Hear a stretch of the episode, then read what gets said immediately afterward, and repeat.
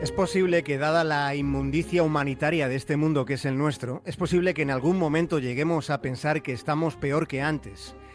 Sin embargo, salvo por excepciones muy concretas, no suele ocurrir que el pasado fuera un lugar mejor para vivir.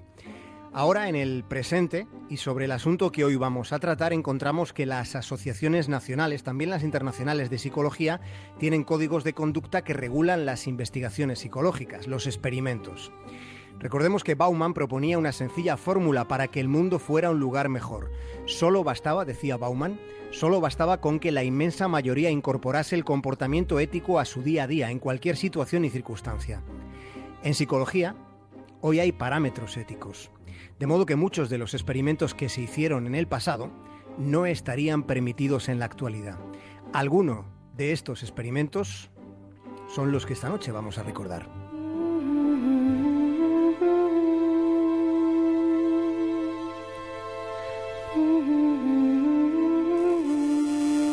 Experimento del pequeño Albert, indagaciones sobre cómo condicionar el comportamiento. El condicionamiento clásico está asociado a Iván Pavlov. Pavlov hacía sonar una campana cada vez que iba a dar de comer a su perro. Así fue hasta que el mero sonido de la campana comportaba que el animal salivase. Partiendo de ese resorte, en 1920, en la Universidad Johns Hopkins, un investigador llamado Watson probó el condicionamiento clásico con un bebé de nueve meses al que llamaba Albert. El pequeño Albert disfrutaba estando en compañía de animales, especialmente apreciaba a una rata blanca de laboratorio con la que jugaba. Pero Watson comenzó a asociar la presencia de la rata blanca con un fuerte sonido logrado después de golpear un metal con un martillo. De manera que el pequeño Albert, el bebé, terminó por sentir pánico cuando aparecía la rata blanca. Este niño murió a los seis años, murió de una enfermedad no relacionada con esta barbaridad. Por tanto, nunca se pudo determinar si sus fobias, si sus fobias inducidas habrían persistido o no en la edad adulta.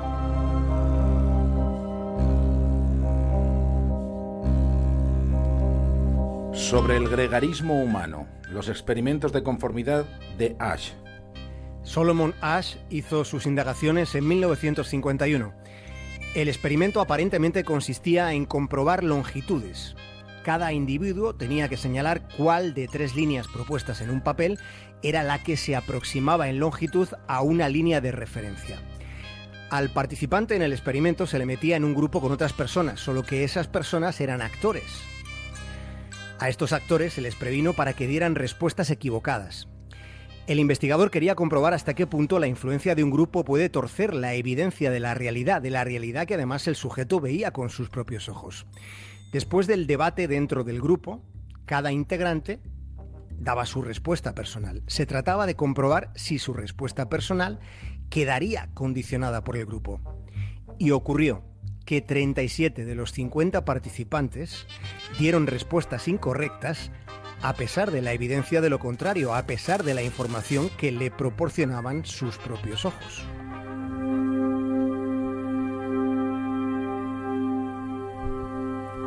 Otro más, el experimento del efecto espectador. ¿Por qué se da la indiferencia ante injusticias que incluso terminan con la muerte? Este experimento se hizo en 1968 por los investigadores Darley y Latané. A estos tipos les intrigó mucho un caso que ya contamos aquí en Punta Norte en la Brújula. Fue el crimen de Kitty Genovés, aquella joven que fue apuñalada en un vecindario de Queens, en Nueva York. Apuñalada hasta la muerte mientras decenas de personas lo contemplaban desde las ventanas de sus casas sin hacer nada de nada. Ninguno de aquellos testigos ni siquiera llamó a la policía hasta pasados 20 minutos después de que aquella joven ya hubiera agonizado. Nadie evitó aquel crimen, nadie gritó al homicida para disuadirle. Hubo un silencio putrefacto. Tras este episodio, la Universidad de Columbia emprendió un estudio para tratar de saber qué demonios sucede en nuestras molleras porque en ocasiones mostramos una escasa sensibilidad ante la injusticia. De modo que en ese experimento al voluntario se le dejaba solo en una habitación para que fuera rellenando una encuesta que no era más que un señuelo. En un momento dado, un humo que era inofensivo comenzaba a filtrarse en esa habitación. La prueba se repitió con otros voluntarios, primero aisladamente pero después en grupo. Y curiosamente, cuando los voluntarios estaban solos, avisaban antes a los investigadores de la presencia del humo que aquellos que estaban rodeados de otros. La explicación es, cuando se está en grupo, se espera que sean otros quienes tomen la iniciativa. Este fenómeno tiene que ver con la actitud gregaria del ser humano. Es la conclusión, es una triste conclusión, pero es la que se sacó. Para culminar este estudio que hemos explicado, se aplicó otra metodología. Los investigadores dejaban solos en un cuarto a los sujetos objeto de la investigación. De repente, uno de ellos, que era un actor, simulaba sufrir un ataque al corazón.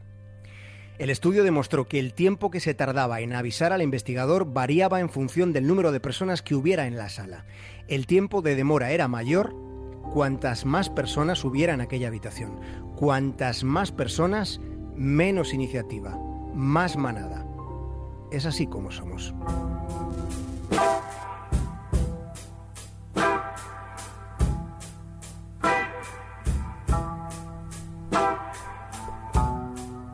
Con el experimento de Milgram que les vamos a contar, también les vamos a formular una pregunta. La pregunta es, ¿qué hubiera hecho usted mismo? Año 1961. Fue en esa época cuando comenzaron a probarse los experimentos de obediencia. Los participantes de aquella investigación pensaban que lo que se calibraba era una prueba para mejorar la capacidad de la memoria. En cada ensayo había dos personas, uno desempeñando la función de maestro y otro la de alumno. Cada uno estaba en una habitación distinta y el que hacía de alumno era un actor, el experimento analizaba el comportamiento de quien asumía el rol de maestro. Antes de empezar, para aparentar una falsa neutralidad, se hacía un sorteo amañado para determinar el rol de cada uno de los participantes. Lo que se le explicaba al voluntario es que el alumno debía memorizar una serie de nombres y si se equivocaba, entonces se le aplicaba una descarga eléctrica. A quien hacía de maestro, al verdadero objeto de estudio, se le comunicaba que las descargas eléctricas al alumno podrían llegar a ser muy dolorosas, pero nunca provocarían daños irreversibles.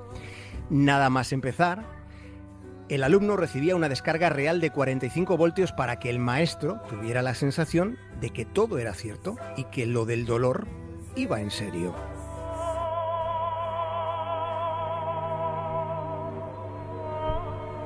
A partir de ahí, al maestro los investigadores le iban dando indicaciones. Se le explicó que cada vez que su alumno no diera una respuesta correcta, él debía aplicar mm, una descarga eléctrica. La potencia de esas descargas, la inclemencia del castigo aumentaría a medida que el estudio avanzaba. De modo que en una fase avanzada los alumnos gritaban de dolor, o eso creía quien hacía de maestro los actores que hacían de alumnos simulaban un dolor extremo y sin embargo en la mayoría de los casos, en la mayoría los objetos de estudio no se rebelaban contra las instrucciones que recibían de los investigadores para infligir un castigo que en apariencia era más que severo, era sádico.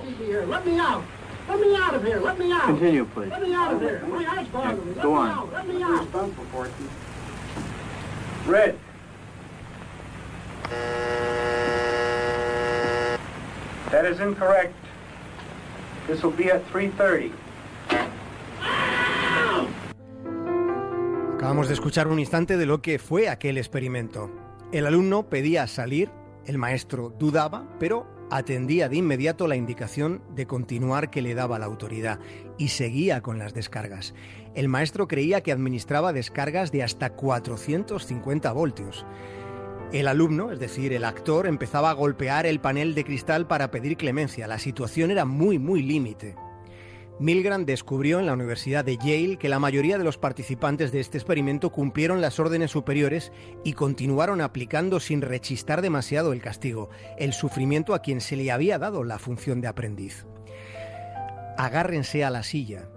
El 65% de los participantes llegó hasta el final hasta las supuestas descargas de 450 voltios, asistiendo a un sufrimiento extremo en la otra persona, un sufrimiento simulado, pero que ellos pensaban que era completamente real. Milgram lo que quiso medir es el nivel de obediencia de un sujeto ante una autoridad cuando sus órdenes le suponen, o le deberían suponer, un conflicto con su conciencia. Quería comprobar de forma gradual hasta qué punto la influencia de esa autoridad podía hacer cometer acciones al sujeto que su propia moral debía rechazar. Los resultados fueron sorprendentes por varios motivos. Los investigadores no esperaban que tantas personas llegasen al final ni a etapas avanzadas, infligiendo dolor a otros congéneres. Además, quienes habían llegado a los 450 voltios, al tope, luego no se mostraban en apariencia sádicos e incluso suspiraban de alivio al enterarse de que el alumno era un actor que no había sufrido ningún daño.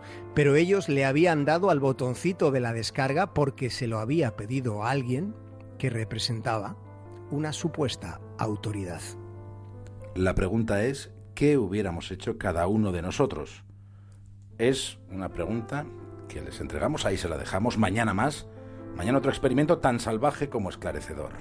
El experimento de la prisión de Stanford.